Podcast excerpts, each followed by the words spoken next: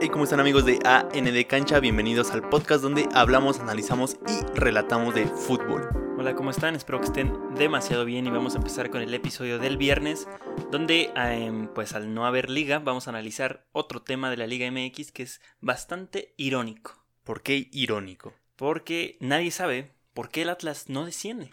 Nadie sabe eso y todos pensamos que no desciende. Exactamente, pero en este última, última tabla del cociente, el Atlas es el favorito a quedar en último y el favorito a descender. Pero ya no habrá descenso. Era, ¿no? Era. Ajá. Era el favorito a descender. Ahora es el favorito a pagar la multa.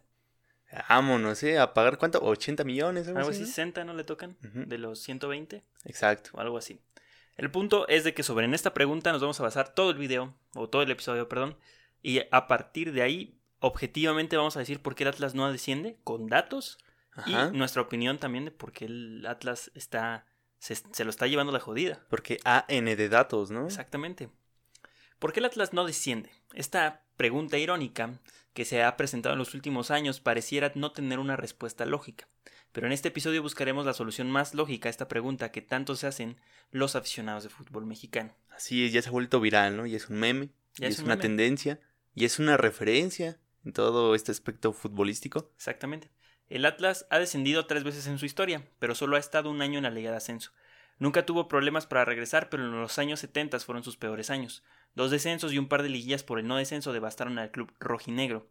A mediados de los 80 descendía el peor del torneo y el Atlas siempre estaba entre los peores, pero encontraba la manera de salvarse. A lo largo de toda la historia del Atlas ha pasado lo mismo. Exactamente, siempre ha sido un sotanero y a veces es el- la revelación del torneo. Es un Atlas muy raro. Siempre está al borde o siempre es el Atlas que juega bien. Exacto, no tiene un término medio. En la temporada 90-91 llegó la tabla del cociente para los torneos largos. Esto le favoreció a Atlas y a otros muchos clubes de antaño de primera división. Aunque el primer año no se sumó el torneo anterior, a partir de ahí se comenzó a sumar todo lo que hicieras en años pasados. Con la llegada de Bielsa y la Volpe, el Atlas creció de manera exponencial. En todos los sentidos, los torneos cortos arribaron en el 96 que le dieron otra cara a los equipos pequeños del fútbol nacional. El progreso que tuvo el Atlas en los 90 fue impresionante. Tanto así que desde que llegó la Volpe hasta que se fue, todo fue sumar, y en el año en que éste sale, al igual que la mayoría del equipo en la temporada 2001-2002, registraron su mejor lugar en la tabla del cociente, siendo el segundo lugar de la tabla del cociente solo por debajo del Toluca. Wow, güey. O sea, era el mejor Atlas. Exactamente. Bueno, ha sido el mejor Atlas. sí, o sea, el, Excepto por los títulos. el Atlas desde el 93 hasta el 2001 fue un Atlas impresionante, un Atlas de canteranos, un Atlas importante de liguillas. Tenemos Eh, que saber quién es el director deportivo de ese momento. Es un genio. Traer a Bielsa Sí. es una, un arriesgue muy, muy grande. Sí, y de hecho no es Bielsa y la Volpe, hay un entrenador en medio que en este momento no recuerdo su nombre, pero lo mencionamos en un episodio. También lleva a cabo esa transición. Exactamente, él dirigió creo que en el 96, creo que la Volpe llega hasta el 97 y de ahí la Volpe, pum, es todo es crecer, crecer, crecer, crecer, eh, tanto económica como deportivamente. El Atlas tenía un boom en ese momento. Sí, desde que Bielsa planea, o sea, pone el proyecto, lo siembra, chido. Ya después Sí. se empieza a cosechar, ¿no? Exactamente. Realmente deja muchos beneficios al Atlas y no sé cómo es que caen en una en una crisis económica después de esto. Sí, exactamente, caen en una crisis económica 2001-2002 que hace que todos se vayan del club por una necesidad para Sí. tener dinero, pero se, no se manejó bien la abundancia que Es había algo en muy raro. Sí, no se manejó bien, las administraciones en Atlas han sido pésimas, eh, pero al final encuentran algo para salvarse, siempre encuentran algo. A partir de su último descenso a finales de los 70 Ujú. eh, encontraban algo. un- un- Siempre revive, no sabemos cómo. Exactamente, no sé qué pasaba, pero el Atlas se salvaba en el último momento. Porque a lo Atlas, ¿no? Exacto. Todo ese progreso se echó a la basura, pero sirvió de algo. A partir de esa temporada el Atlas se desplomó, pero gracias a lo hecho en años pasados lo, sobre- lo sobrellevó. Si no existiera la tabla del cociente, el Atlas ya hubiera descendido. Ah, claro. Muchos equipos ya habrían descendido. Exactamente. Entonces, eh, nunca ha sido el peor de dos torneos consecutivos, pero si sumas dos torneos consecutivos, sí suma peor, peor puntos que el que se fue. El Eh. descenso directo. ¿Cómo? Es que es el problema del tabla del cociente. No puedes explicar bien las cosas sin enredarte. No, o sea, te refieres a que si tienes dos temporadas malas, promedias, o sea, un cociente de muy, muy bajito, porque ganas muy pocos partidos de 34 jugados, ¿no? Que eran. Eh, no, de hecho ya eran 18, entonces eran... 36. Bueno, 17 jornadas, 34 partidos. Ajá, sí. Entonces el 34 Atlas en un año sumó como 24 puntos. Entonces, eso es lo que te baja. Sí, O sea, realmente sí, de alguna forma este, tener dos temporadas malas es como si estuvieras eh, descendiendo automáticamente. Sí, pero teniendo de esas seis temporadas que se cuentan en, en- en la tabla del cociente, son tres años, o sea, bueno, seis sí, torneos cortos. Con una que hagas bien, una que hagas 30 Sí. puntos, 28 puntos, Una que entres a la liguilla. te salvas. Te sal- No importa si sumaste de a 20, de a 18 en los otros torneos. Haz 30 puntos en una temporada y tienes para un año más en primera división. Fácil. Sí. Tienes para un año más. Una gran ventaja que el Atlas ha sabido aprovechar muy bien. Sí. Y que siempre, no sé cómo, es que salía y se volvió a meter. Sí, la ha jugado bien, ¿eh? Para la temporada 2005-2006, el Atlas cayó al lugar 15 del cociente.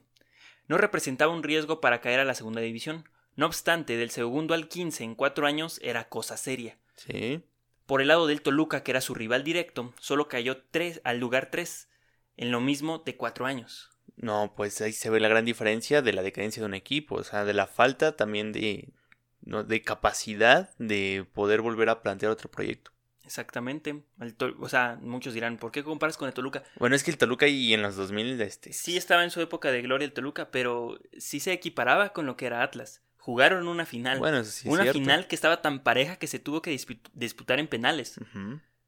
Sí, Y, en- y se enfrentaron en semifinales también. Y ganó el Toluca. O sea, sí, era un equi- sí eran equipos parejos para la época. sí, sí, sí. El Atlas se desarmó y el Toluca se armó cada vez más. Sí hay una diferencia. Pero en un punto estuvieron al mismo nivel. Sí, en el 2000 estuvieron al mismo, al mismo estuvieron nivel. al sí. mismo nivel. Y eran los mejores equipos de México. Hasta que, pues, el Atlas a Dios le dijo a todos, ¿no? Exacto.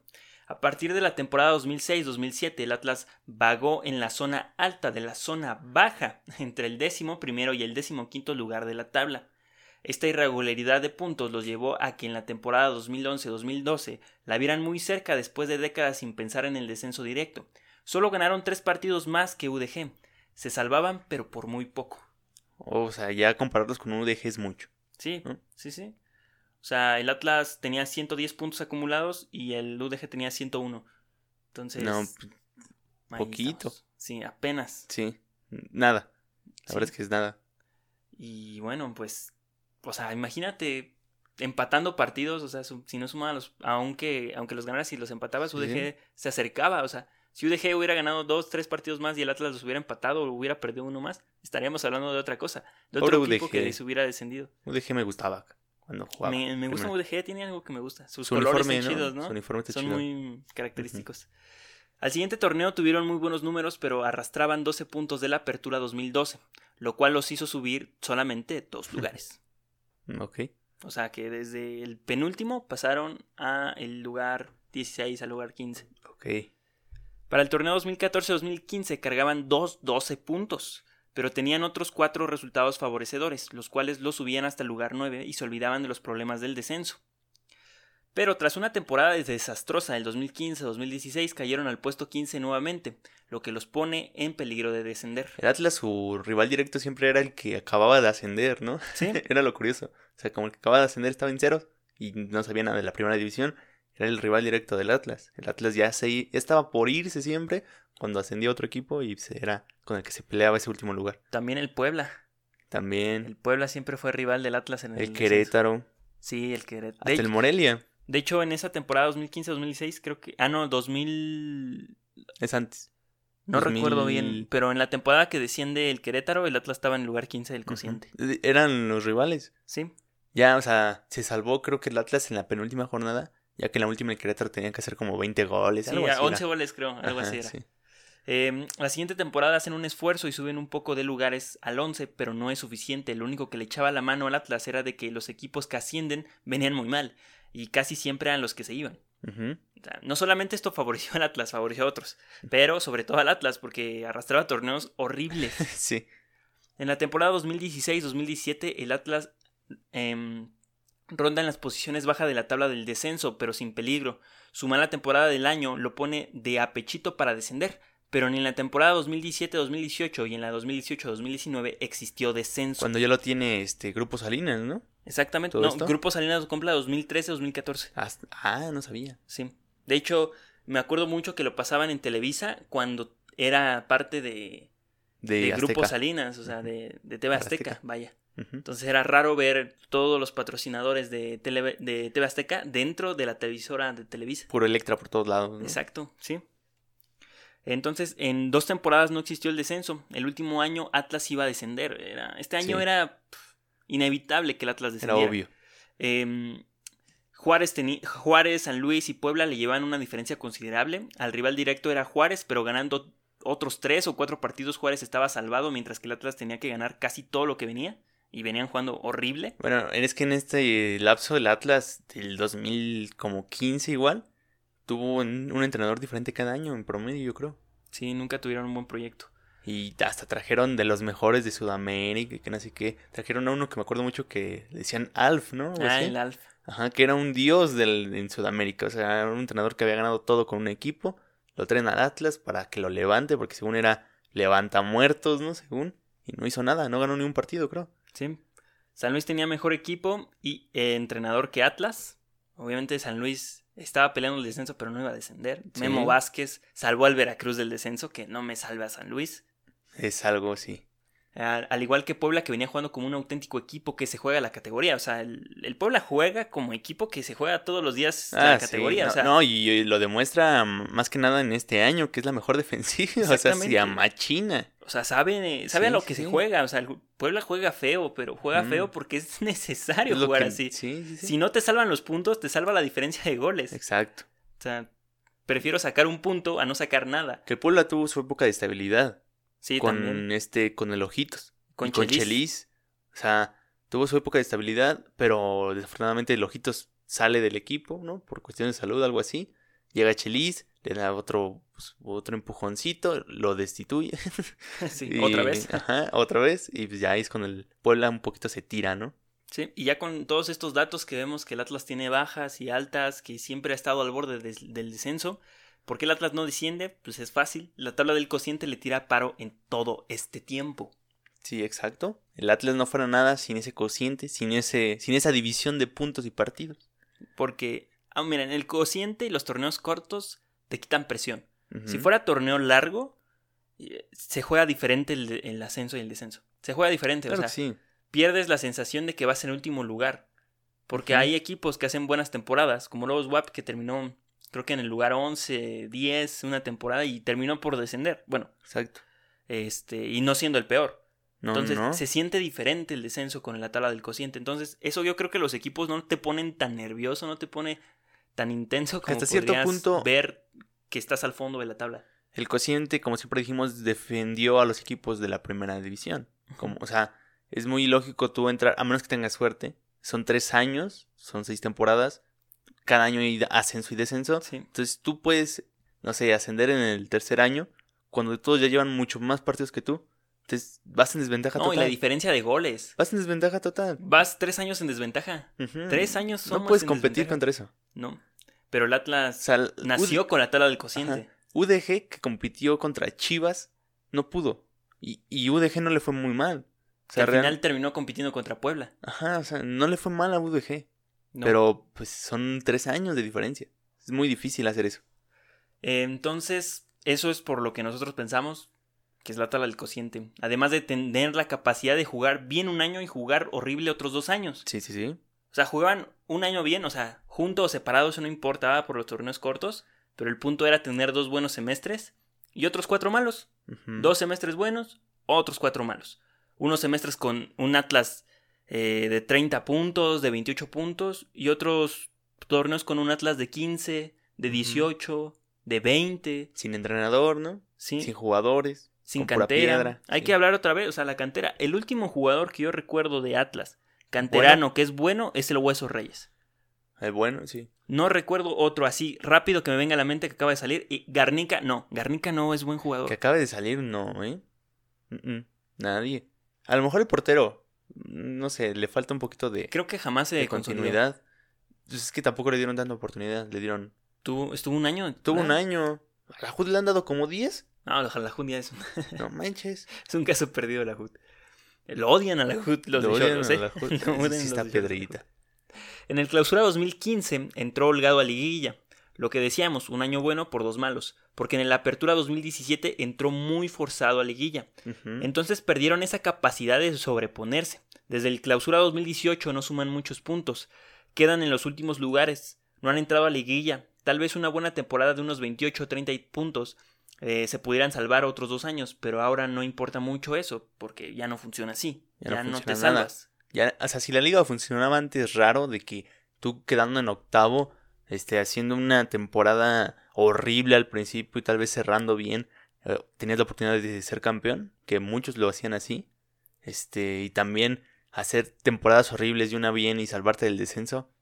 O sea, ya la liga ya ni funciona así, ya es más como de tirar un poquito la flojera y esperar a ver qué sale, porque ya no hay descenso. Exactamente, si ya era mediocre, si ya podías darte ese lujo de jugar dos años mal, dos años mal, ahora va a ser una cosa de tres equipos, cuatro equipos. E, espero que la ventaja de esto es que las directivas se den su tiempo para planear bien un proyecto. Los de primera división, ya los otros ya, ya se olvidaron, ¿no?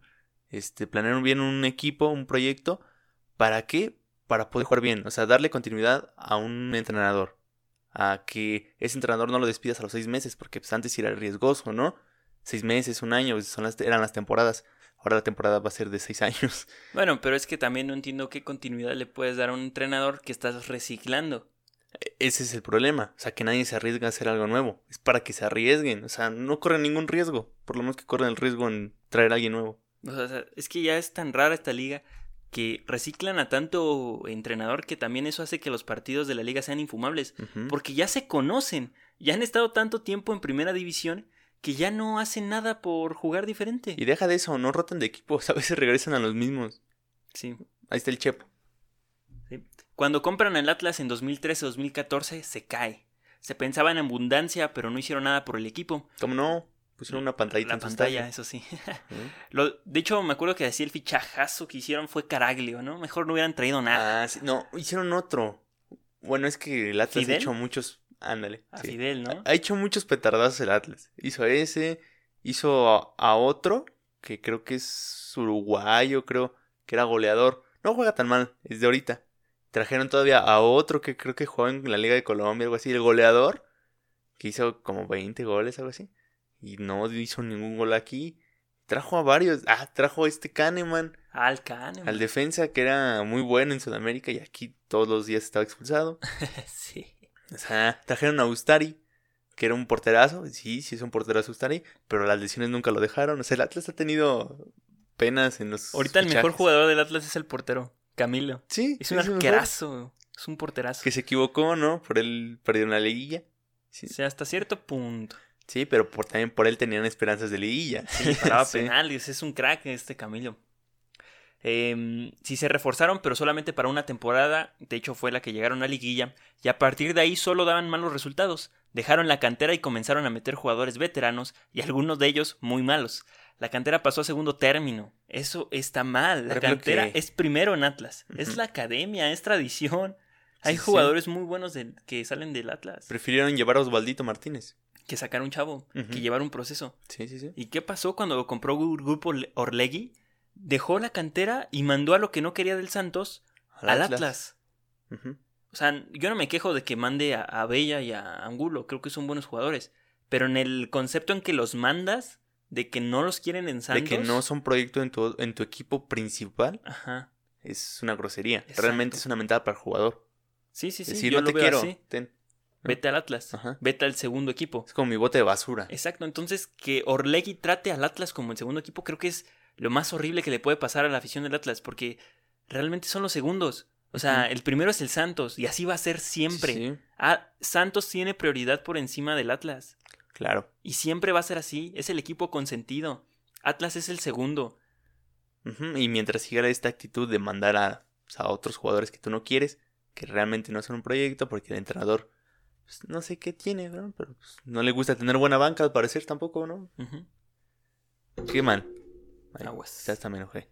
Bueno, y hasta aquí llegamos al episodio. Eso es porque el Atlas no desciende y se lo está llevando la jodida. Cada vez más, pero ya cada vez menos, ¿no? está raro, ¿no? Que un equipo tan malo como lo es el Atlas actualmente se quede en primera división. E, es muy raro y dicen, no, pues por eso votó a favor. No, la neta, quién sabe por qué votaron a favor o en contra. Eh, eh, no votan los equipos, votan los dueños. Hay Eso que, sí que eso nos quede claro. O sea, que no pongan la imagen del equipo, que pongan No, la no, imagen no. del dueño. O sea, es diferente el de representante de, de la federación a lo que representa el equipo. No tiene nada Sí. que ver el- lo que es el Atlas con Orlegui. Como por ejemplo el Atlante sacó un comunicado, ¿no? De, estamos con la liga, les- gracias a los equipos de ascenso, a los de la Liga MX, ¿no? Que votaron a favor de este proyecto, de salvar la liga de ascenso y así. Y todos en los comentarios así como de, no contestaste mis dudas o así, ¿no? O sea, ¿qué tranza contigo, no? Los mismos aficionados exigiéndole al Atlante, ¿por qué hizo eso? ¿No? ¿Por qué votar a favor de algo que no está en el plan de tu gente, de los que te hacen ser equipo? Sí, además el, At- el Atlante es uno de los equipos que ha sido pisoteado administrativamente. Lo mandan a donde quiera. Y ha sido histórico, la verdad. Sí, pero ha ocupado plazas que ni siquiera le correspondían. No, no, no. Lo mueven de estado cada vez que quieren. Ahorita, según va a regresar a la Ciudad de México, al Estadio Azteca. Ujú. No sé qué tanto respeta, respeto pueda tener el Atlante después de todo lo que le han hecho. Pues ni modo, ¿no? Los equipos de cien- más de 100 años. Sí, uno de los equipos con más de cine. Ya nos vamos. Hasta luego. Síganos en todas nuestras redes sociales. eh, Twitter, eh, Instagram, Facebook como arroba ANDcancha. En todas las plataformas de podcast como ANDcancha. En YouTube como ANDcancha. Ya saben, retuiteen, denos like, comenten, suscríbanse. Hagan lo que quieran, pero comenten. Y Exactamente. suscríbanse y denle like. Y un saludo al Sombras, ¿no? Al Sombras, al Shadow. Un saludo al Sombras y a mi amigo Israel y mi amiga Karime que cumplieron años ayer, pero no los felicité ayer porque grabamos antier. Eso. Vamos. Entonces ahora va a ser antier. Exactamente. Va a ser ayer. Bueno. Vámonos. Adiós.